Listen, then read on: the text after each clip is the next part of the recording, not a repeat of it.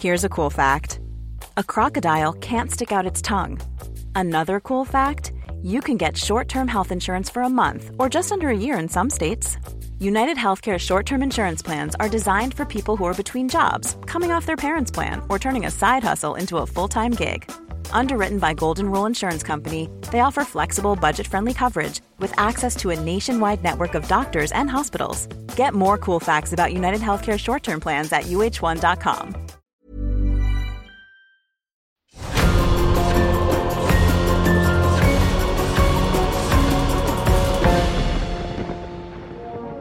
Le vieux monde se meurt, le nouveau monde tarde à apparaître, et dans ce clair-obscur surgissent les monstres, disait Antonio Gramsci. Dans notre monde globalisé, au sortir de la guerre froide, ces monstres oubliés ont un nom.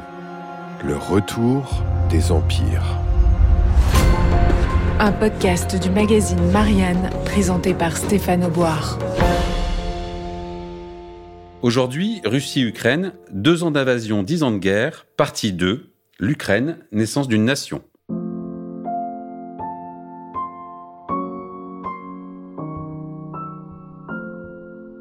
Sylvie Berman, bonjour. Bonjour.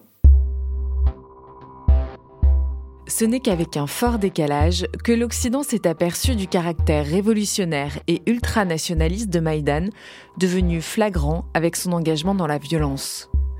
À l'heure où Maïdan enterrait ses premières victimes, les médias occidentaux continuaient à parler de manifestants pacifiques morts pour l'Europe.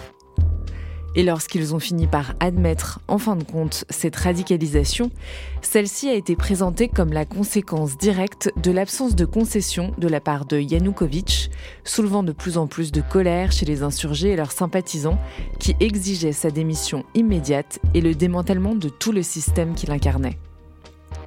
Cependant, pour qui voulait voir et entendre, la symbolique ultranationaliste sur Maïdan avait vite supplanté et marginalisé celle de l'Union européenne. Dès le début des rassemblements, les drapeaux rouges et noirs de Bandera fleurissaient sur Maïdan aux côtés d'autres drapeaux de l'extrême droite, comme celui du parti Svoboda, celui du KUN, Congrès des nationalistes ukrainiens, celui de l'UNA, l'UNSO, celui du Trident de Bandera ou celui du Patriote d'Ukraine. Extrait Les dessous de la révolution ukrainienne. D'une contestation civique à une guerre identitaire. Ola Ostrichuk, publié dans la revue Le Débat.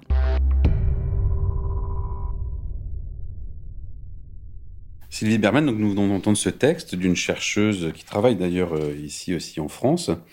Bon, elle est vraiment très très critique. Elle, euh, assez rapidement, elle, elle, elle, analyse cette révolution de Maïdan, donc en 2014, comme étant euh, pris en main par les nationalistes.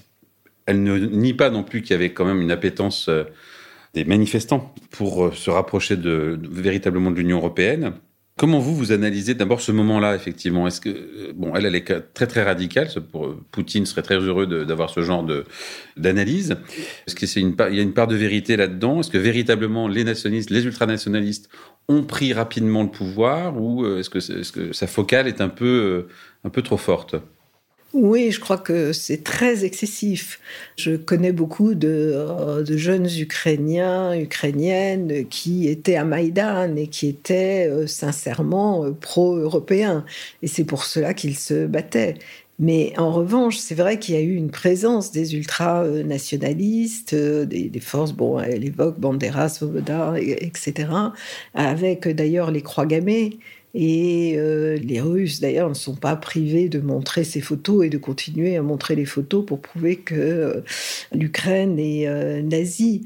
Le problème du nationalisme en Ukraine ou de l'ultranationalisme, c'est qu'il vient effectivement de Bandera, qui a travaillé pour les nazis, pour la Gestapo, et dont le programme était l'extermination des euh, Juifs, des Polonais et des Russes, qui d'ailleurs euh, ont été effectivement exterminés.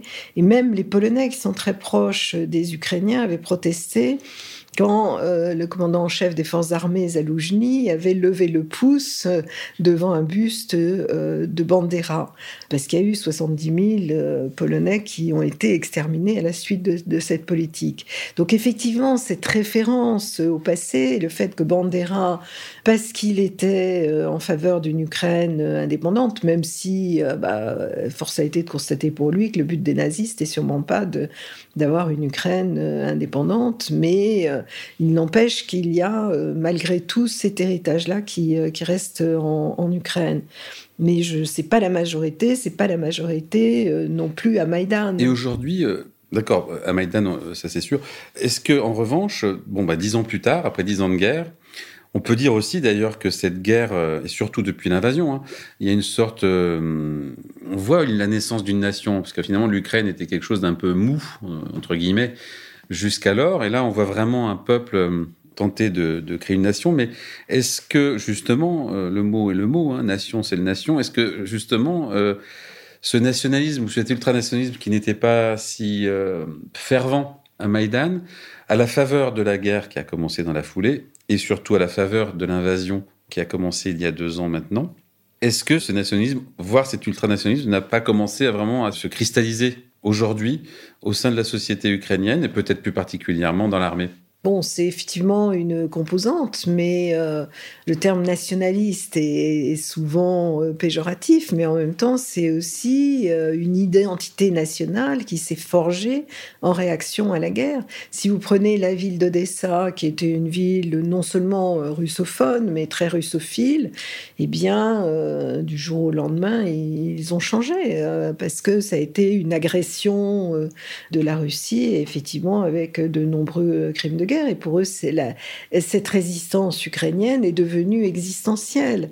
Donc que vous ayez en son sein encore, bon, il y a eu tous les débats autour du bataillon Azov. C'est sûr que le bataillon Azov, au départ, euh, était ultranationaliste et nazi. Bon, il s'est élargi par, euh, par la suite. Donc euh, vous avez effectivement cette composante, mais qui n'est pas la composante majoritaire. Y compris aujourd'hui. Y, compris aujourd'hui, je pense que la...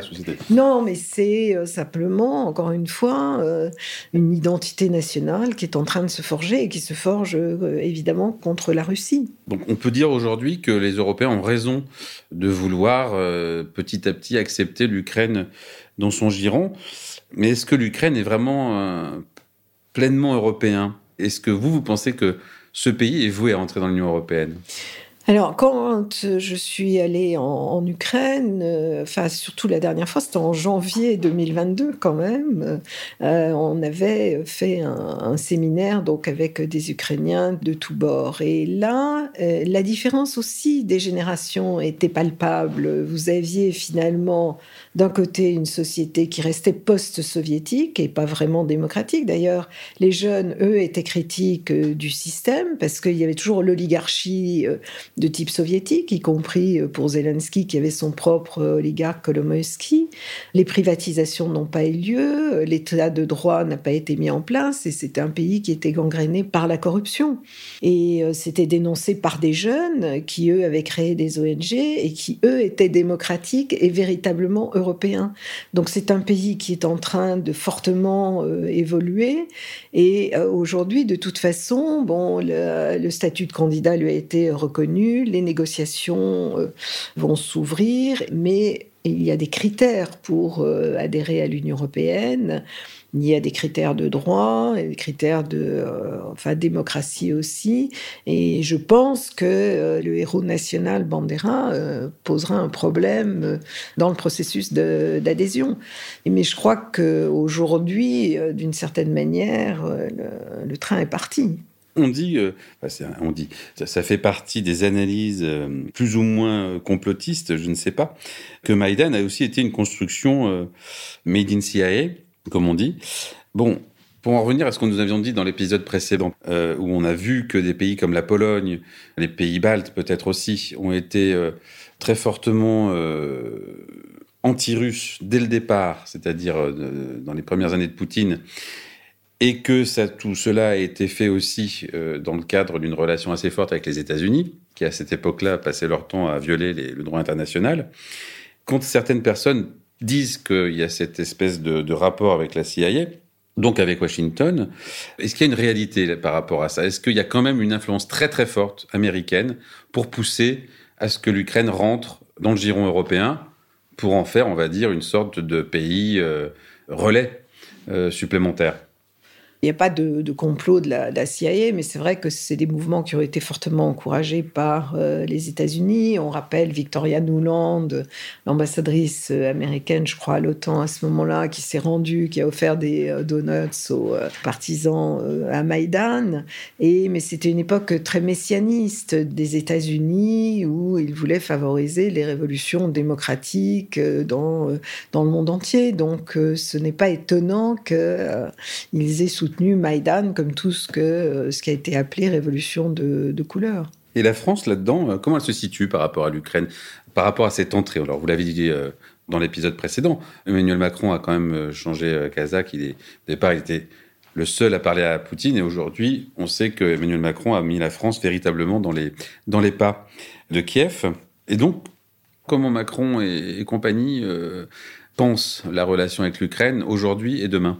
Ben, en tout cas, le, président euh, Macron a été un des premiers à soutenir euh, l'adhésion de l'Ukraine à l'Union européenne et puis l'adhésion de l'Ukraine à l'OTAN.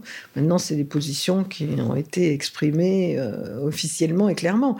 Et d'ailleurs, lors du dernier sommet de l'OTAN, alors que les États-Unis et l'Allemagne étaient opposés à l'adhésion immédiate de l'Ukraine, en tout cas parce que c'est un territoire qui n'a pas de frontières reconnues ou c'est un territoire divisé, lui s'était prononcé pour cette adhésion. Donc euh, effectivement, aujourd'hui, il a pris euh, ce parti-là. C'est une décision politique qui a été prise, mais d'un point de vue, j'allais dire diplomatique, stratégique, dans un moment de négociation, etc. Est-ce que c'est, euh, est-ce que ça signifie quelque chose et est-ce que c'est efficace? Ben, moi, je pense qu'aujourd'hui, c'est l'Europe est un petit peu écart, enfin, est écartée de la négociation. C'est-à-dire que si négociation il y a, enfin, il y aura, c'est sûr. C'est les États-Unis qui seront le, maître d'œuvre. On l'a dit tout à l'heure, euh, enfin vous l'avez dit, cette guerre finalement a abouti à quelque chose d'un peu paradoxal pour euh, Vladimir Poutine, puisque euh, il a utilisé le mot opération spéciale parce qu'il pensait que ça ne durerait pas. Bon, finalement, ça a relancé l'OTAN. Et effectivement, ça a permis à, un pays comme l'Ukraine d'être dans une logique de, de création d'un sentiment national. Alors, dans le même temps, euh, on le voit aujourd'hui euh, par le truchement de reportages, de témoignages.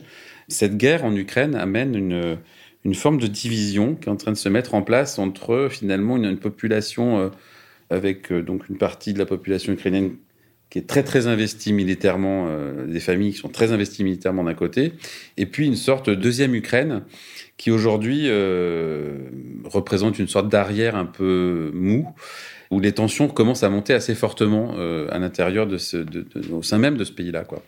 Est-ce que la diplomatie euh, internationale a conscience de ça? Est-ce que ça risque de poser euh, problème par la suite? Qu'en est-il de cette situation? Oui, je crois que la communauté internationale en est consciente, même si l'Ukraine et Zelensky en particulier en étant euh, toujours euh, trop optimiste, essayait un petit peu de dissimuler ces tensions. Aujourd'hui, elles apparaissent au grand jour euh, avec le limogeage de l'homme le plus populaire en Ukraine. Donc, il montre qu'il y a des dissensions très fortes, pas seulement sur l'approche de la guerre, mais sûrement l'approche de la solution in fine. Ça a commencé au moment de Barmout où Zelensky tenait absolument à continuer à se battre alors que Bakhmut était perdu et n'avait d'ailleurs pas d'intérêt stratégique pour l'Ukraine, alors que Zaloujny voulait euh, davantage épargner les hommes et était partisan du réalisme, comme il a fini par euh, le dire dans une interview à The Economist, en parlant d'impasse. La mobilisation est aussi un véritable problème en Ukraine. En fait, il y a plus de 500 000 jeunes Ukrainiens qui ont quitté le pays pour euh, ne pas être recrutés. Il y a de véritables rafles, en particulier à en ce moment à Odessa, pour ceux qui sont en âge de se battre, qui essaient d'y échapper. Et s'il y a eu un enthousiasme très fort au début parce que, encore une fois, c'était existentiel et leur pays risquait de disparaître. Je ne suis pas sûre aujourd'hui, à partir du moment où ils considèrent que euh, Kiev est euh, sauvé et que l'avenir de l'Ukraine, malgré tout, euh, même si c'est dans des frontières encore incertaines, est assuré, je ne pense pas que les gens aient envie de mourir autant pour le Donbass. Euh, c'est effectivement des difficultés. D'ailleurs, même Zelensky l'a reconnu un moment, puisqu'il a dit il y a quelques semaines, euh, on ne peut pas forcer euh, des gens qui ont été totalement russifiés à rejoindre l'Ukraine. S'ils ne nous aiment pas, c'est difficile. Bon, il ajoutait en revanche, les Criméens nous, attendent, bon, ce, ce qui n'est pas sûr, mais en même temps, c'est une forme de reconnaissance que, ben, d'une part, ils ne récupéreraient pas le Donbass ou la totalité du Donbass, et que d'ailleurs, même s'il le faisait, ce serait difficile, sachant qu'en plus, le Donbass est totalement détruit aujourd'hui. Et euh, de l'autre côté du Dniepr, euh, à l'ouest, euh, bon, la guerre est beaucoup moins présente, naturellement. Vous dites qu'il y a des rafles. Est-ce que ça, ça, correspond aussi à, à ces régions-là? Est-ce que parce que ces régions-là n'ont pas forcément envie Elles sont très pro-européennes pour le coup, puisqu'elles se rapprochent. Mais vous l'avez dit, hein, ceux qui sont soit russifiés, très russifiés, n'ont pas envie de se battre contre les Russes donc ceux qui ont une notion de nation en eux, ils sont allés dès le début, mais les pro-européens qui ont l'habitude d'aller en boîte de nuit, euh, etc., et d'avoir notre mode de vie, euh, ça n'a pas l'air vraiment de les motiver non plus d'aller se faire tuer sur le front. Non, euh, mais en particulier, je crois, parce qu'aujourd'hui, c'est le Donbass. Je veux dire, c'est plus le pays entier qui est, menacé. En tout cas, c'est la, perception. Ils n'ont pas envie d'aller euh, sur le front. C'est pour ça, d'ailleurs, que Zelensky hésitait à répondre à la demande de Zaloujny de mobiliser 500 000 hommes, parce qu'il euh, était conscient du caractère impopulaire et peut-être irréalisable de cela. Il y a une loi qui, pour le moment, est examinée par la Rada, mais qui est à chaque fois euh, édulcoré, eh pour le moment, sur le front, l'âge moyen, c'est 43 ans, ce qui veut dire que euh, les jeunes ne veulent pas y aller et qu'il n'y a pas de remplacement euh, non plus. Et ça, c'est un gros problème pour, pour l'Ukraine. Au niveau de cette perception dont vous venez de parler, cette perception que Kiev est protégé, cette perception, c'est Zelensky ou c'est le peuple ukrainien non, je pense que c'est une perception générale. Ça ne veut pas dire que Kiev est totalement protégé, mais cet objectif qui semble être le premier de Vladimir Poutine euh, d'intervention à Kiev euh, paraît euh, maintenant s'éloigner. D'abord parce que Kiev est protégé également par un système de protection aérienne, ce qui n'était pas le cas au début, mais même si les Russes continuent à frapper, mais le sentiment c'est qu'ils ne cherchent pas à investir Kiev. Pour en venir de l'autre côté maintenant, côté Est, côté Donbass, au début de la guerre, euh, c'était particulier. je suis allé beaucoup euh, dans les années 2015, 2017, 2019, et il y avait une dimension très soviétique, en fait, très très présente sur place.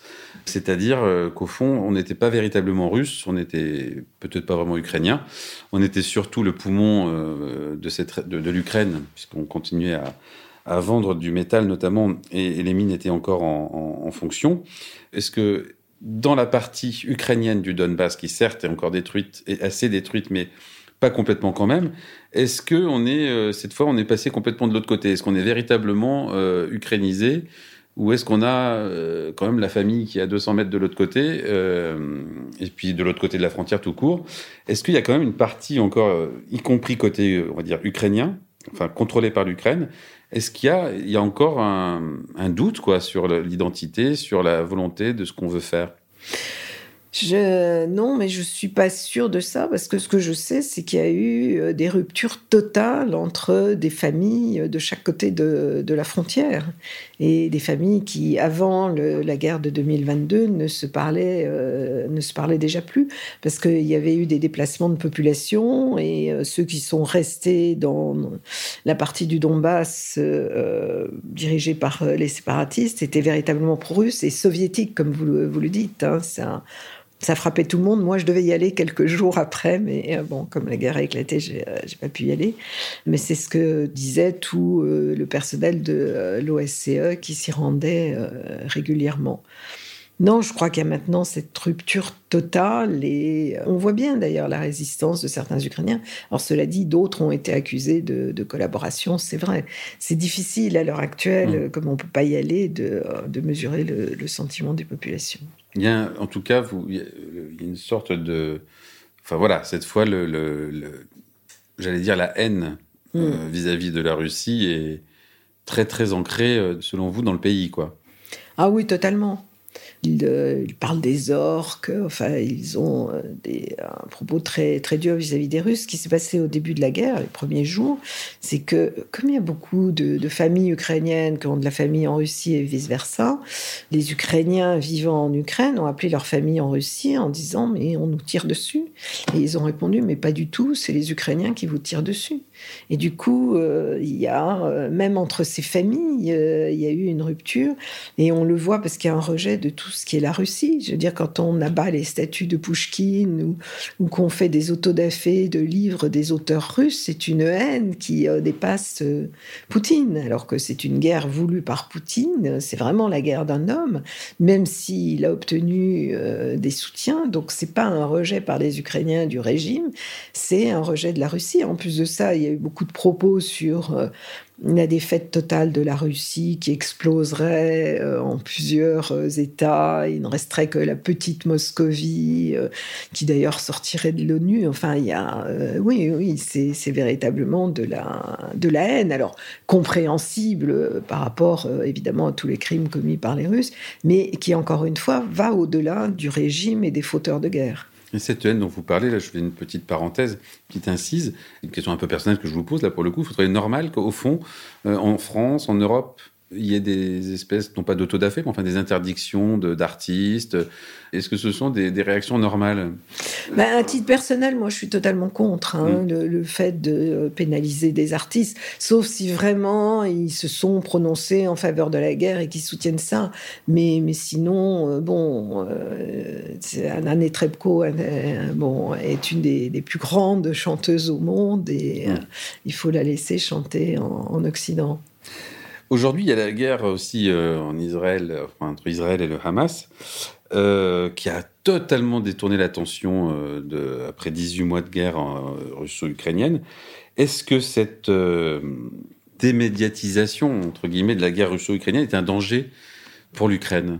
Oui, bien sûr, parce qu'il y a ce qu'on appelle euh, l'Ukraine fatigue en anglais, puisque fatigue, euh, c'est un mot français qui est repris euh, dans, la, dans la langue anglaise.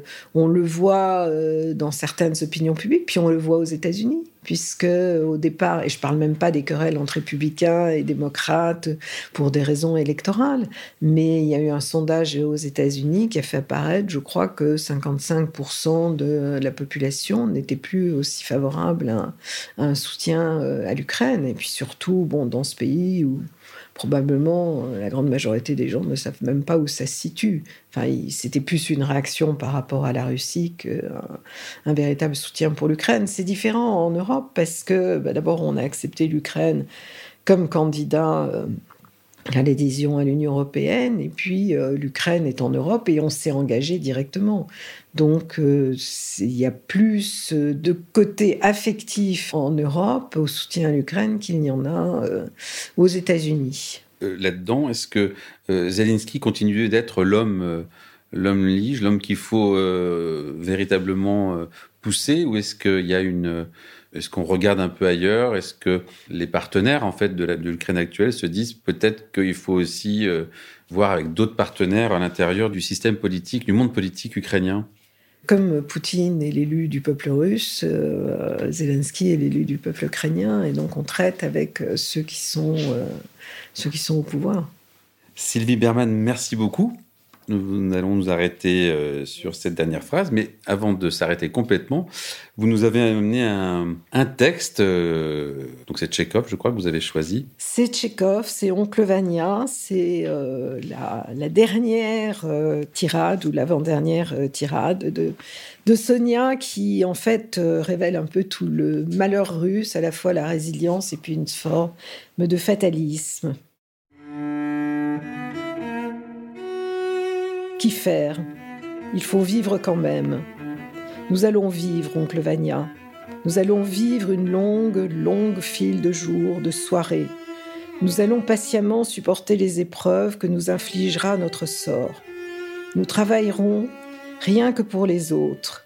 Et aujourd'hui, et lorsque nous serons vieux, nous mourrons avec résignation Et de l'autre côté de la tombe, nous raconterons que nous avons souffert, que nous avons pleuré, que nous avons connu l'amertume, et Dieu aura pitié de nous. Nous allons voir euh, mon oncle, nous allons voir tous les deux, mon cher oncle, une vie lumineuse, belle, harmonieuse, qui nous donnera de la joie, et nous penserons à nos malheurs d'aujourd'hui avec un sourire ému, et nous nous reposerons. J'y crois, mon oncle, j'y crois avec feu, avec passion. Nous nous reposerons.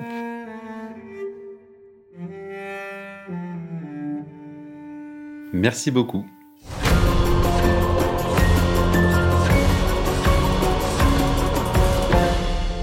Le retour des empires.